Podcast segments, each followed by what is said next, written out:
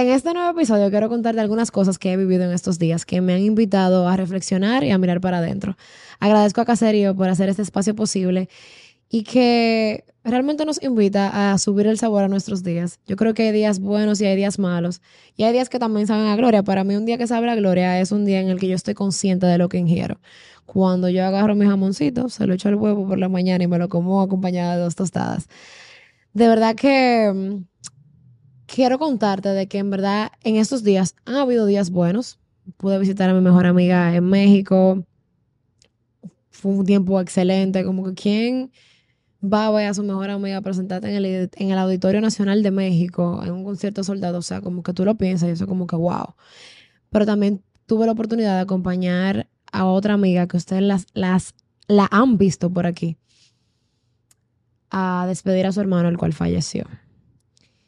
Y creo que mm, ahí es que voy con los días buenos y los días malos. En en la, como dice por ahí, en la viña del Señor hay de todo, van a haber días buenos y van a haber días malos. Vuelvo y repito. Y yo creo que la Biblia dice que, y yo lo creo así, que es mejor estar en la casa del luto que en la casa del banquete. La, la paz excelente en México, claro que sí. Pero no me olvido de mi, de mi otra amiga que estaba pasando por algo totalmente diferente conversando con ella de lo sucedido, de cómo ella se sentía en esos días, ella me decía, Isa, que ya yo me di cuenta que uno no tiene el control de nada, de las cosas. Tú no tienes el control de nada, de absolutamente nada. Muchas veces tú crees que tú lo tienes, muchas veces tú crees que tú puedes evitar que las cosas te pasen, pero hay cosas que simplemente se nos escapan de las manos y es como vivir con eso, entender eso. A mí no, quizá no me, no me ha tocado palparlo tan de cerca. Yo sé que yo puedo sentir su dolor, pero no en la misma magnitud en la que ella lo siente. Yo puedo estar para ella. Por eso en estos días compartí algo en mis redes personales donde yo decía, qué bendita bendición es poder estar, es poder tener amigos y estar para ellos. Qué pero tu poder abrazarlos cuando te lo necesitan. El significado de un abrazo es tan profundo. O sea, en momentos así, eso es como que cuando alguien te abraza, como que cuando si, si estuviera poniendo como que todas las piezas en su lugar y como le comentaba, yo quería en este episodio como que contarle algunas de las cosas que yo pude mm, reflexionar y realmente invitarlos a hacer lo mismo. No solamente entender que no tenemos el control de las cosas, como bien me decía Lía, mi amiga, sino también que mm, tú tienes que vivir como que si este fuera el último momento.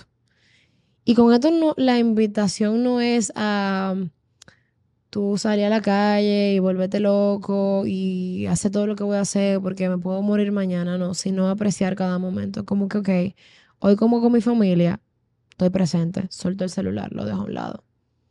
Hoy mm, estoy, disfrutando de este sanduchito, bueno, le doy una mordida, me lo disfruto, lo saboreo. En la cosa más mínima, porque puede parecer un poquito como, pero que tú me entiendes, es todo, es, wow, qué pero poder tener un carro, qué pero que te vio y es llegar a una juntadera y preguntar cómo estás y verdaderamente decir como que, ah, tú estás bien, qué bueno que estás bien, o sea, no solamente preguntar, ah, hola, porque siempre en automático, por lo menos yo llego a los sitios y, ah, hola, ¿cómo tú estás? Que sí, ok, sí, saludar al, al, de la otra, al del lado. No, interesarte, interésate.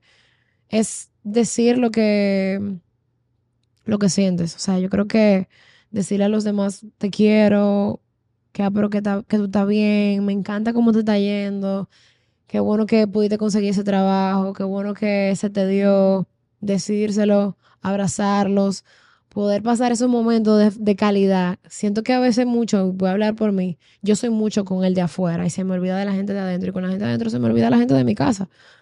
Como ah, déjame arreglar la casa porque viene visita, pero no, déjame arreglar la casa también para la gente que vive conmigo. Ah, déjame comprarle esto a fulana de tal o a fulano pero cuando es para mí, no. Entonces, me invitó a reflexionar muchísimo porque yo sé que Elía no se esperaba que la última vez era la última vez. Que el último abrazo era el último abrazo, que el último te quiero era el último te quiero, que el último, la última conversación era la última conversación. Y es un tema que toca, que toca. Yo creo que nosotros no sabemos cuándo la última conversación es la última conversación y cuándo el último abrazo va a ser el último abrazo. Entonces, da ese abrazo, ten esa conversación, di ese te quiero. Y no, no, vamos a no quejarnos tanto. creo que una de las cosas que también quería contarles, porque varias vivencias, esa es una de las vivencias que quería también. Le conté eso de que me invitó a reflexionar, pero también la queja. Siento que en estos días tuve una participación en un festival en Santiago donde el panel en el que hablaba, el tema que me asignaron era de la escasez a la abundancia. podemos luego tener un episodio hablando de eso solamente, pero lo que quiero contarte hoy es que yo creo que la queja es uno de los de los traits, se dice en inglés, de los, a ver, de las, ¿cómo se dice eso? Como de la, es una cualidad bastante fea. Y creo que una persona que vive en escasez vive en constante queja. Nada le gusta y como un buen dominicano todo le hiede, todo le molesta, para quienes no entendieron. Creo que tú tienes esa mentalidad de escasez de que, como dije, nada es suficiente, todo te molesta, todo te lo encuentras mal y eso va muy de la mano con la queja. Y yo creo que tú estás rodeado de una persona que se vive quejando, incluso vivir contigo mismo debe de ser incómodo cuando tú eres una persona que te vive quejando. Yo en un momento creo que me quejaba bastante, hace unos años. Todo me lo encontraba gris, nada me gustaba o apreciaba algunas cosas, pero luego me quejaba de lo que no tenía. Y creo que una bonita introspección es simplemente cambiar la queja por el agradecimiento. Yo creo que cuando tú cambias la queja por el agradecimiento, que es como un switch, como prender una luz, es simplemente decir, ya yo no me voy a quejar más. Y cada vez que, hacer un ejercicio, cada vez que tú vayas a querer quejarte, tú decís, ok, me voy a quejar, me quejo, no me quejo, espérate, mejor déjame agradecer. Porque es que nosotros tenemos que entender que, tenemos que entender que no vamos a dejar de tener problemas. No siempre vamos a tener lo que queremos, no siempre va a ser como entendemos que debe de ser. Entonces, cuando tú entiendes que las cosas no siempre van a ser como debe de ser, que tú no siempre vas a tener lo que tú quieres y que tú no vas a dejar de tener problemas, tú agradeces el problema, la situación, porque las situaciones se resuelven. Yo creo que tú agradeces el hecho de que hoy estoy aquí, me está pasando esto y no te resistes ni al cambio ni al aprendizaje que eso quiere dejarte. Y cuando tú entonces haces ese switch de ese cambio de mentalidad, ok, esto me está pasando, no me siento bien, porque el punto no es tampoco esconder lo mal que tú te puedes sentir o lo que sea, sino es, no me siento bien, pero me está pasando esto, lo voy a superar, agradezco la enseñanza y bueno, confiar en que llegará algo mejor. Tomo, eh, sé que suena fácil, es difícil, me cuesta muchísimo. Pero cuando tú te, cuando desde adentro tú, tú cambias la queja por agradecimiento, tú te abres a la abundancia. Y tú dices, ok, esto no lo tengo todavía. O no lo tengo, no se me dio. Porque él todavía lo condiciona, él todavía como que no lo tengo ahora, pero lo quiero tener tú sueltas, tú simplemente sueltas y tú agradeces el plato de comida que tú tienes enfrente, tú agradeces las personas que te rodean, tú agradeces la posición en la que tú estás. Es como un 222. You're exactly where you need to be. Es el número de ángel, que significa que tú estás exactamente donde tú tienes que estar. Y cuando tú te abres ese pensamiento, todo cambia. Tú pasas, yo creo que de la escasez, de vivir en una queja, de que nada es suficiente, de que nada te gusta, de que todo te molesta, de que esto, de que lo otro. Suena canción, ¿no? Tú te abres a, bueno, mira, esto quizá no como yo lo quisiera, pero era como debía de pasar. Esto no como yo no me gusta de esta forma, pero me está enseñando al menos lo que no me gusta. Es un aprendizaje. Ah, mira, en verdad yo pensaba que me gustaba, pero en verdad no. Entonces, yo quiero invitarte a reflexionar en esas dos cosas el día de hoy. En que van a haber días buenos, como los días que yo pasé en México, que me encantaron.